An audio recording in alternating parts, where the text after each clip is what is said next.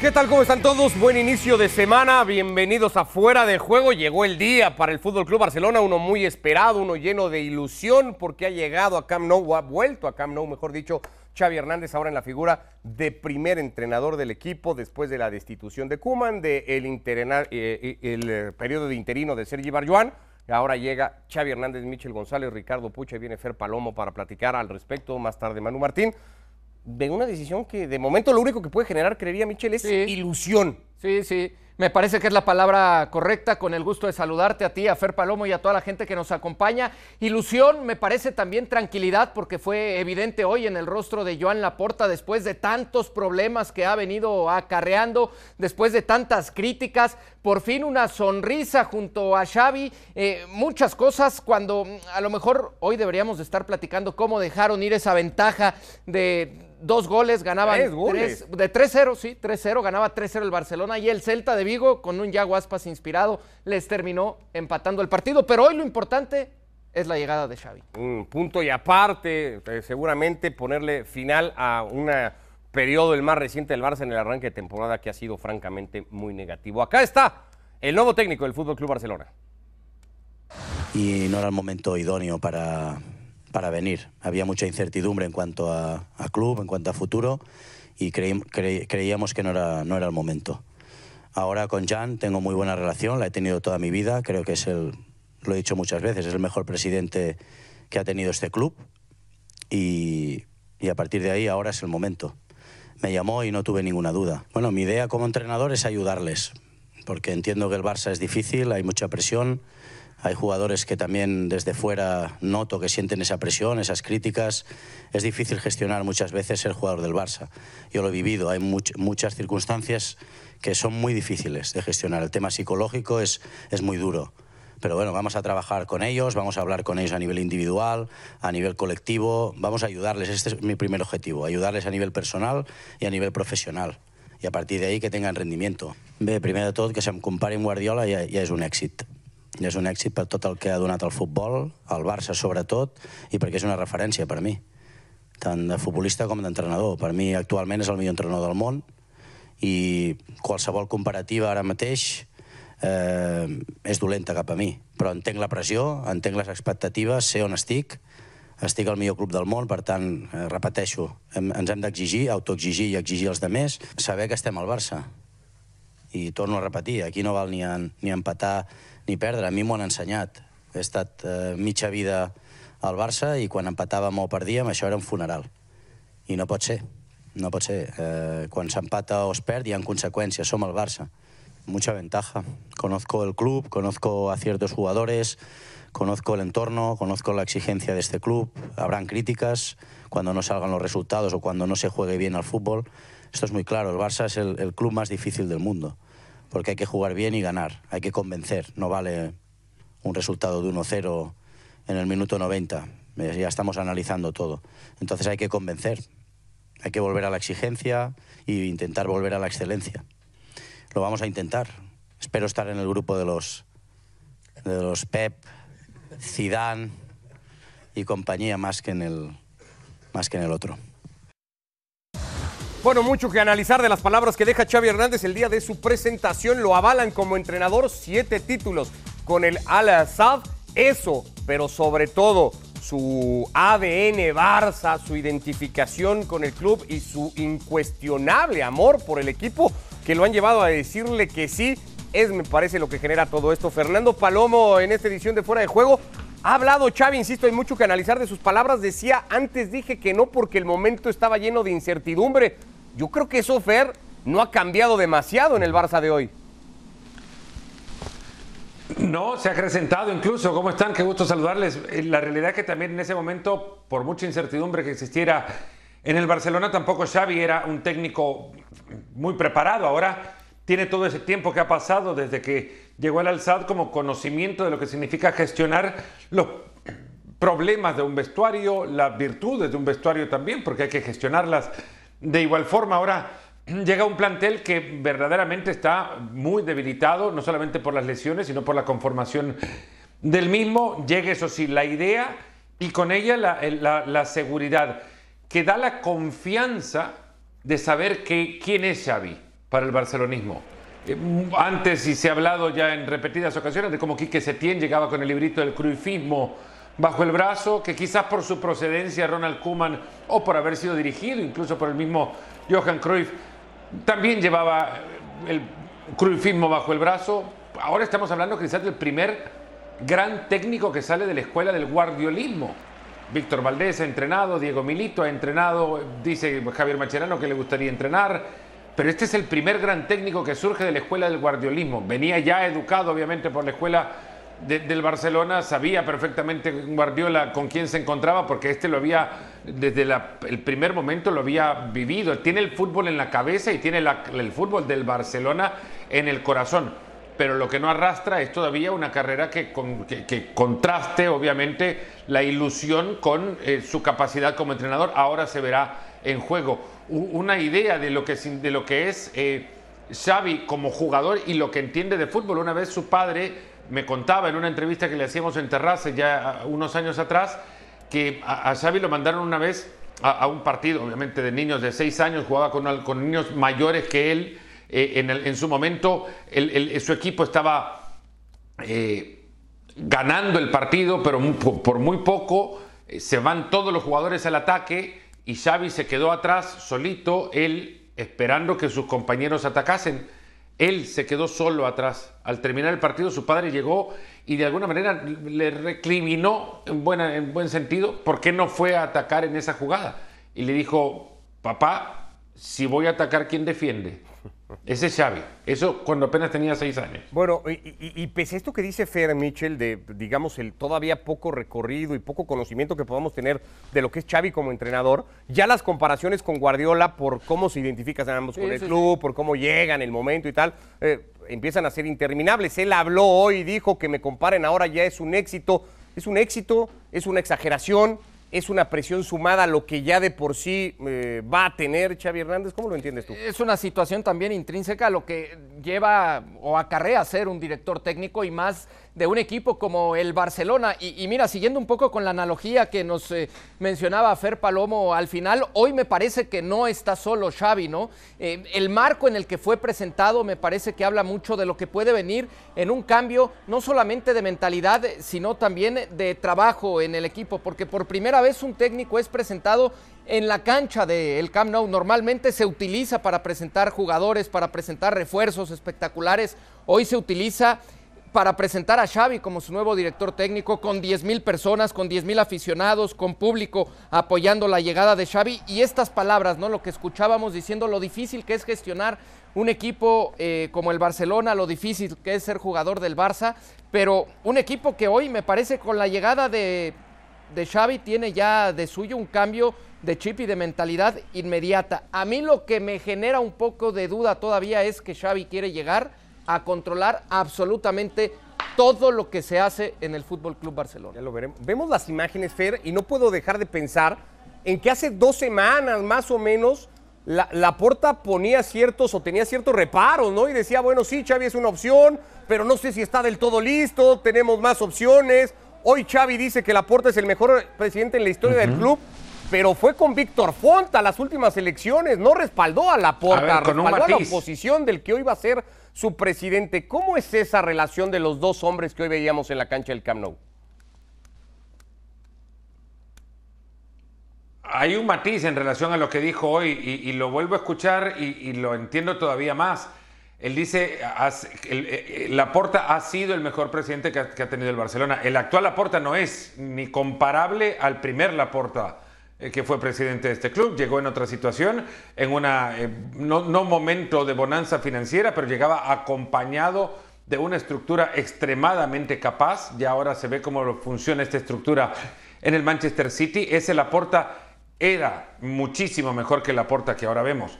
También en su momento, si bien es cierto, estuvo muy cercano a la candidatura de Víctor Font, él mismo dijo, yo soy un activo del Barcelona y no quiero que nadie me utilice como eh, objeto de campaña y a partir de ahí se distanció de esa candidatura de Víctor, de Víctor Font. O sea, existen matices también para eh, deslizar o, si se quiere eh, evitar que se, que se, que se manche el, primer día de, de, Xavi como, como entrenador. Hay situaciones que también necesitará controlar porque creo que llega con, con, suficiente jerarquía para poder contar con el peso necesario para cambiarlas, como la estructura que rodea el plantel, la del cuerpo lo de los cuerpos médicos, por ejemplo, llegará Ricard Pruna de nuevo, tomará su tiempo porque ahora está trabajando en un club en Arabia, pero necesitan cambiar una estructura de un club que ha sido capaz de tolerar, por ejemplo, que jugadores se operen y se recuperen de estas intervenciones fuera del club.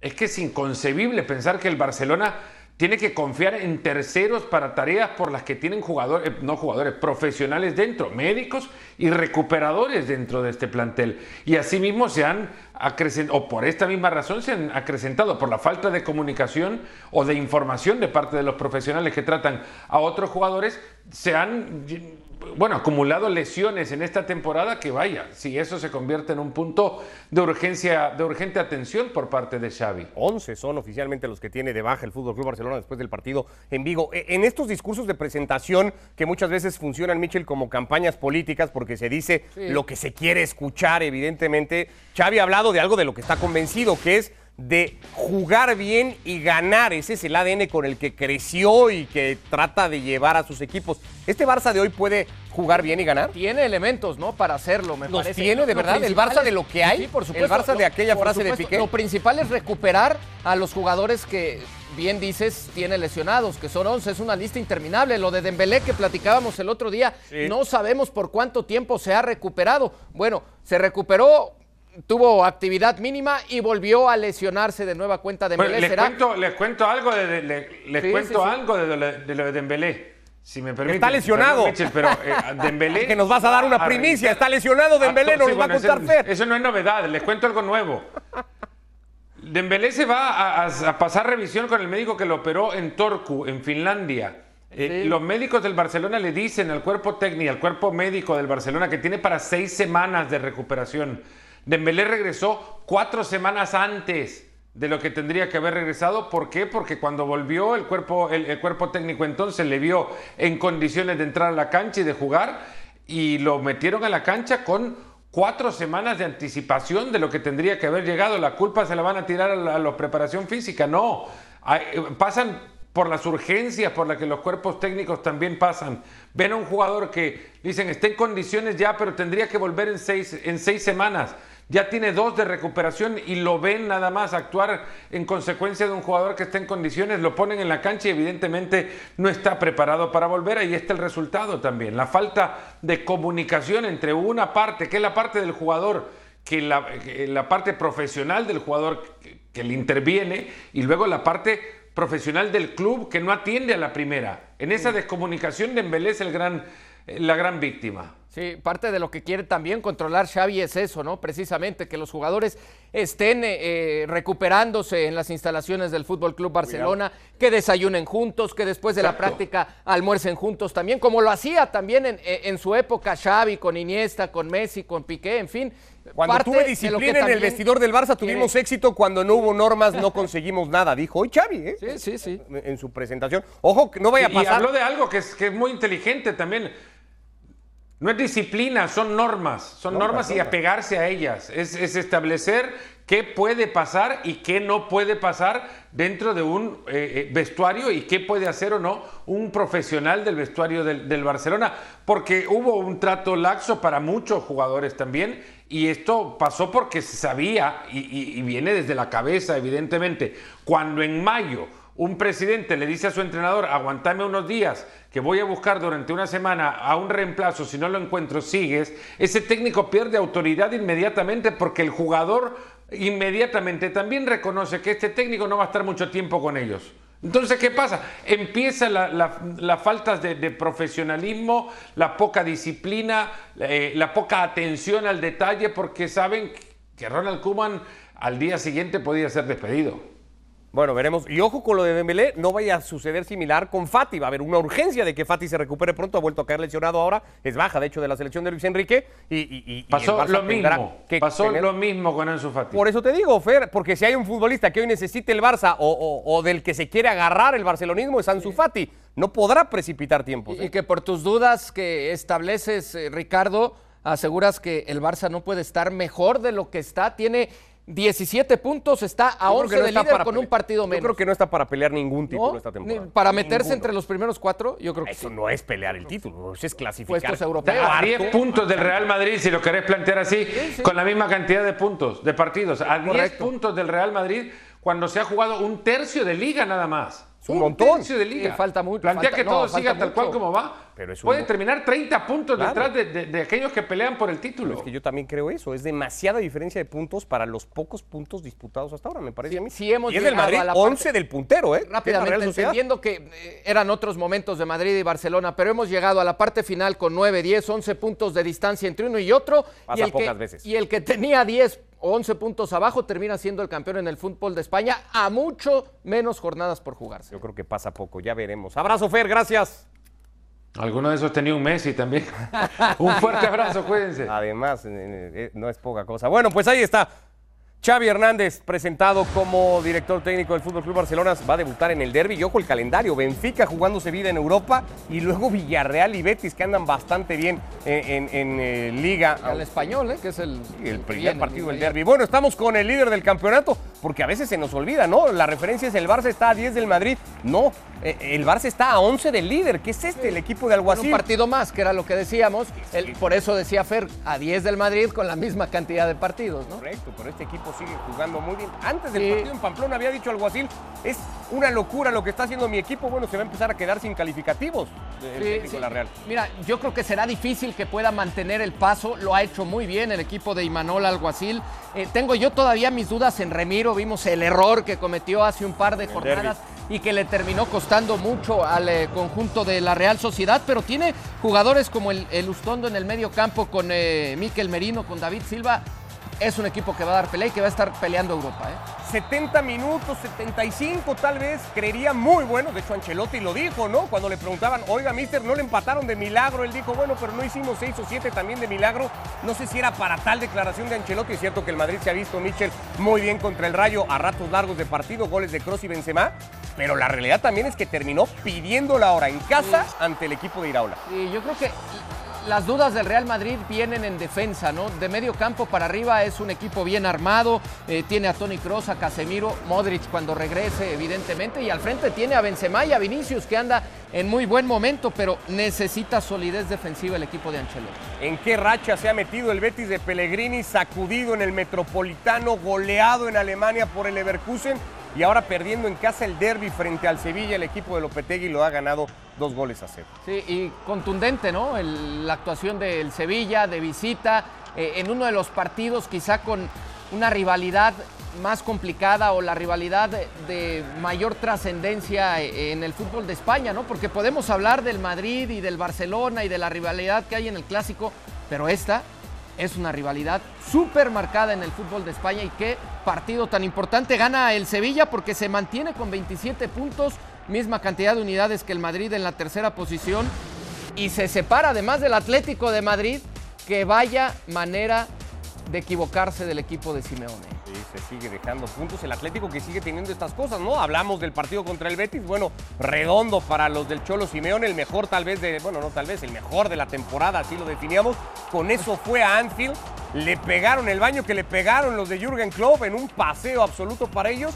Y luego acá un partido que está ganando 3 a 1, golazo de Griezmann, marcaría uno más eh, Barsálico, parecía partido resuelto.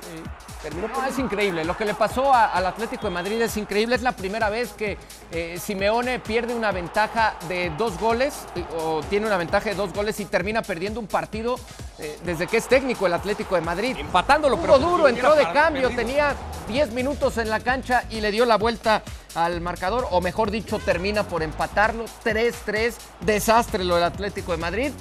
Y ya hablábamos de lo del Barcelona, otro desastre. ¿eh? Oye, si Xavi se subió al avión cuando iban 3-0, se subió con una sonrisa. ¿Qué pasó cuando se bajó?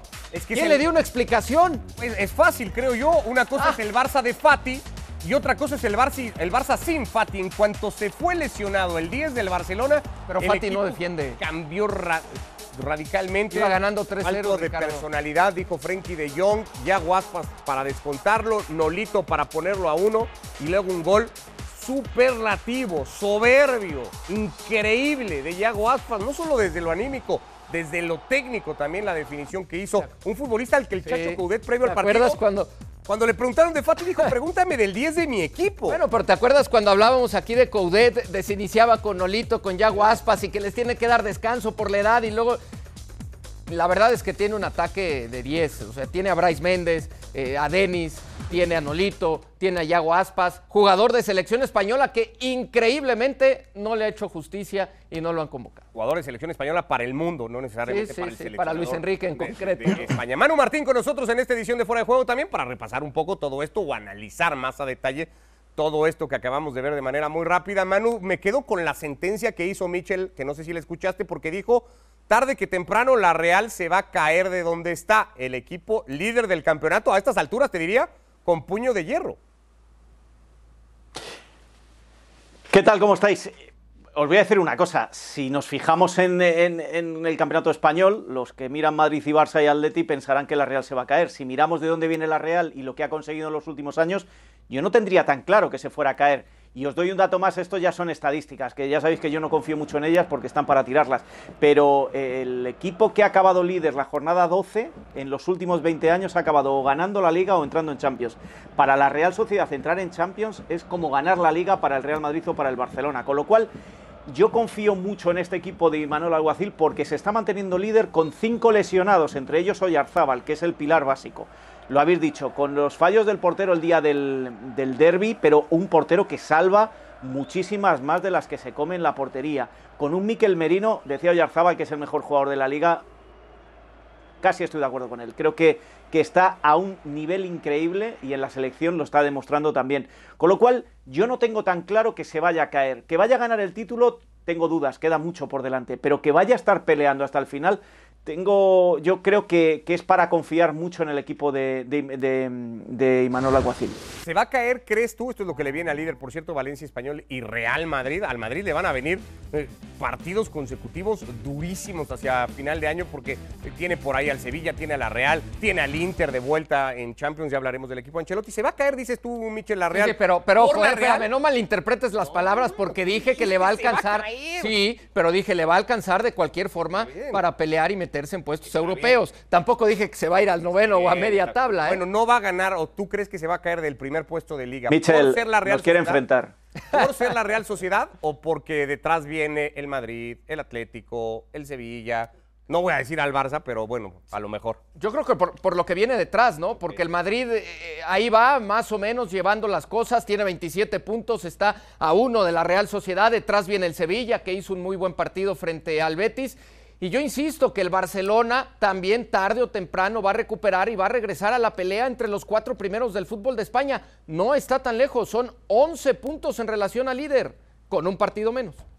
¿Qué es más real, Manu? ¿O, con qué debería de quedarse Ancelotti? ¿Que su equipo pudo meter seis o siete o que acabó pidiendo la hora contra el de Iraola? Que acabó pidiendo la hora contra el de Ira- Iraola. Lo que pasa es que eh, los madridistas se fijan en que están segundos con un partido menos, que si lo ganan se ponen líderes, pero poco se fijan en el juego. Los que nos fijamos en el juego, y no es nuevo, Ricardo, y tú sabes que esto lo hemos discutido tú y yo más de una vez, que este también es un problema estructural de plantilla, no tan grave como el del Barcelona, pero sí tiene un problema este Real Madrid. Y eso hace que no sea eh, brillante el fútbol. El Bernabéu le pita porque el Bernabéu quiere un fútbol brillante y no lo está viendo ya desde hace varias temporadas. Y entonces eso se va agrandando, se va agrandando. Es la famosa bicicleta a la que si dejas de dar pedales, de empujar los pedales, al final se acaba cayendo. Y en el Real Madrid hay momentos en los que, en los que sucede. A mí no me convence para nada este Real Madrid. Y el decir que hizo un que 60 minutos buenos contra el Rayo Vallecano. Yo creo que contra un equipo como el Rayo Vallecano en casa, en el Bernabéu, el Real Madrid debe hacer otras cosas todavía mucho mejores y no sufrir como sufrió al, al final. Yo creo que es más real la parte final del partido que la primera mitad del mismo. ¿Se tiene que quedar más preocupado que contento? ¿Quién? ¿Ancelotti? Eh, no, no, yo, No. yo creo que O sea, tiene, ¿no estás de acuerdo no, con no, no, tiene que establecer una balanza. espérame, Manu, es están que enfrentando. hoy decimos, hoy decimos, Manu, es que era contra el Rayo. Cuando hace dos semanas, eh, hace dos jornadas, eh, hablábamos muy bien del equipo del Rayo Vallecano y de que en casa estaba imbatible y, y de lo bien que estaba haciendo las cosas. No, no, no, no, contra no, el Madrid no, no. y entonces decimos, Michel, ah, pero es el Rayo. Michel, Michel, Michel, hablamos muy bien del Rayo Vallecano en función de lo que es el Rayo Vallecano. Sí, Pero no me compares al Rayo Vallecano con el Real Madrid. Es decir, Este Rayo Vallecano lo está haciendo de 10, porque era un equipo para estar sufriendo como está sufriendo el Getafe, el último en la tabla. Porque es un equipo con un problema institucional monumental que Sí, no sí, está trascendiendo y el día que, que trascienda todo lo que está pasando, eh, eh, nos llevaremos las manos a la cabeza y le daremos más mérito al Rayo Vallecano, pero no deja de ser el Rayo Vallecano. El Rayo Vallecano está haciendo hucha, está llenando el- la bolsa para no sufrir a final de temporada en estos momentos, pero el Rayo Vallecano no, no confío yo en él como en la Real Sociedad. No, no, no, no le quitemos mérito al Rayo Vallecano, pero ni el mejor Rayo Vallecano debe estar a la altura del Real Madrid. Y el otro día hubo momentos en el que este Rayo Vallecano, en la final del partido, estaba a la misma altura que el Real Madrid. Y eso para el Real Madrid es preocupante. Y te digo eh, lo que yo sé desde Valdebebas, y es que Ancelotti sigue muy preocupado con esta situación. Que, que yo creo que la preocupación principal de Ancelotti, no sé si lo compartas, eh, Manu, Ricardo, viene, insisto, en defensa, en el cuadro bajo, porque en medio campo tiene un conjunto sólido, tiene a Casemiro, tiene a Tony Cross, tendrá a Modric cuando se recupere, y ese medio campo me parece Pero es que lo no están bien. cualquier equipo en el fútbol de Europa, y al frente tiene a Benzema, que sigue haciendo goles, y tiene a, Michel. Vinus- a Vinicius en muy buen momento. excepto Vinicius y Benzema, Michel, eh, no hay excesiva confianza en, en- en- en más. En más. Y te, y te explico. Eh, Casemiro está agotado, está fundido físicamente. Cross sale de la lesión y el, el sábado fue el mejor, de eso no tengo la menor duda. Eh, Modric hay que ir dándole descanso. El otro día fue una gripe, ahora se va con la selección, pero hay que ir dándole descanso.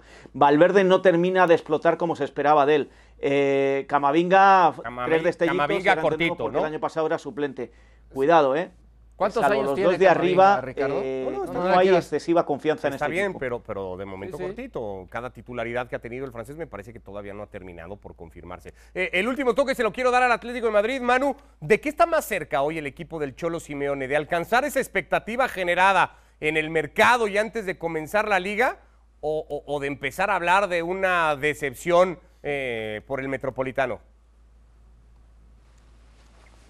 Yo no creo que sea decepción, pero no está ahora mismo cerca de la expectativa que se quiso crear por el hecho de que llegaba Grisman, se juntaba con Luis Suárez, por ahí podría volver a aparecer Joao Félix. El- de todo esto, el que está funcionando es Rodrigo de Paul. Eh, con Dogbia se lesionaba cuando mejor estaba y atrás muchos problemas. Eh, yo creo que es un problema estructural de este Atlético de Madrid que ha hecho que, con, que hemos mirado tanto, empezando por el Cholo, por Enrique Cerezo y luego los periodistas y la afición también por delante, hemos mirado tanto de medio campo para arriba que no nos hemos dado cuenta de lo que había atrás. Y ese desequilibrio ha provocado dos cosas. Una, el cambio de estilo en el Cholo Simeone a la hora de jugar, que yo sigo diciendo que volverá atrás. Y en segundo lugar, para mí, el, el que esta no es aquella defensa que tenía el Atlético de Madrid en 2014, cuando ganó la penúltima liga. Eh, no, no son aquellos jugadores que defendían como defendían, con uñas y dientes, y que además se veían apoyados por un centro del campo que, que- se fusionaba con ellos. Y este es el problema que tiene este Atlético de Madrid, que no sabe defender atacando como ataca en este momento. Por eso creo que está lejos de las expectativas que se crearon, pero que conociendo al Cholo todavía es corregible. Y ha pasado ya en alguna temporada, ¿eh? Ahora sí jugó con cinco atrás, ¿no? Que Bueno. era lo que discutíamos el otro día, pero ahora sí fue claro, ¿no? Sí, eh, el otro día yo también creo que de arranque había salido. Pero ni con cinco atrás pudo aguantar eh, el 3-1 que tenía a favor, increíble, ¿no? Increíble. Digo, porque estaba Savic, estaba Jiménez, Hermoso y Tripieri Carrasco. ¿Con qué se está codeando hoy más el equipo Pero, Cholo? pero Michel, ¿Qué Sí. está faltando? Dale, Manu. No, no, solo quería haceros una pregunta para, para el repaso de la liga. De por qué hasta cuatro partidos se han decidido en la última jornada, y ya no os cuento todos los que ha habido, en, en el tiempo añadido.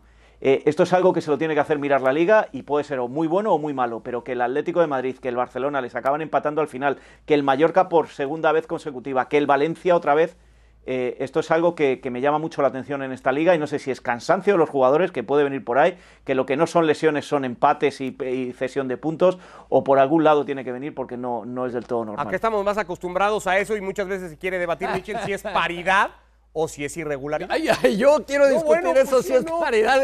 ¿Sí o no? No, no, no, es una desconcentración absoluta. No te pueden sacar el partido en el último minuto como se lo sacaron al, al Atlético de Madrid. No pueden. Pues, Eso ya no habla de paridad o no paridad o irregularidad o lo que le quieras poner. Veremos cómo se van comportando los equipos y sobre todo cómo regresan después del parón, que siempre tiene una particularidad especial para verlo. Gracias, Manu. Gracias a Fer, igualmente, Michel, gracias. Gracias. Un abrazo. A todos. Hasta mañana.